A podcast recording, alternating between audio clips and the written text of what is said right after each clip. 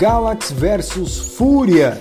O jogo começou muito equilibrado e sem chances para os dois lados.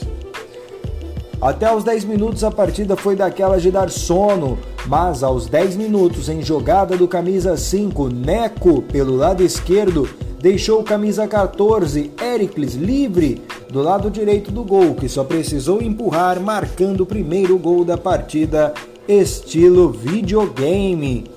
Ainda o camisa 5 Neco do Fúria recebeu do lado esquerdo do gol e chutou do lado direito, marcando o segundo gol da partida aos 19 minutos.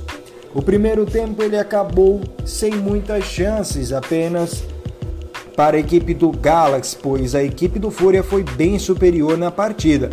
O destaque do primeiro tempo, sem sombra de dúvidas, foi o camisa 5 Neco, ele que ajudou muito na defesa e foi eficiente no ataque, dando uma assistência e fazendo um gol.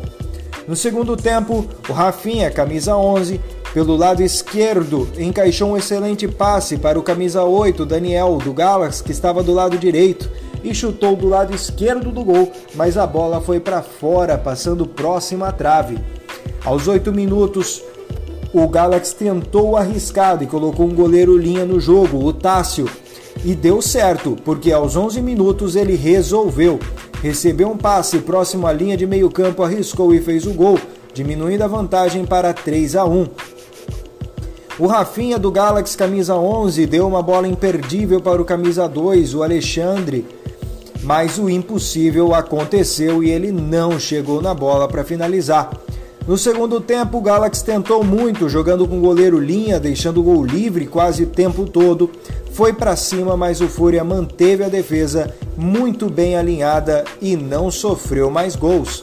O melhor em campo foi o camisa 5 do Fúria, o Douglas de Oliveira, popularmente conhecido como Neco pelos seus companheiros. E do lado da equipe do Galaxy, o destaque foi o Rafinha, camisa 11. Rafinha tentou bastante, tentou assistência, tentou chute, foi para cima, mas infelizmente ele não conseguiu o gol e não conseguiu ajudar os seus companheiros também, com nenhuma das suas boas assistências próximas ao gol. Com informações para a equipe da Playball, Daniel Renier.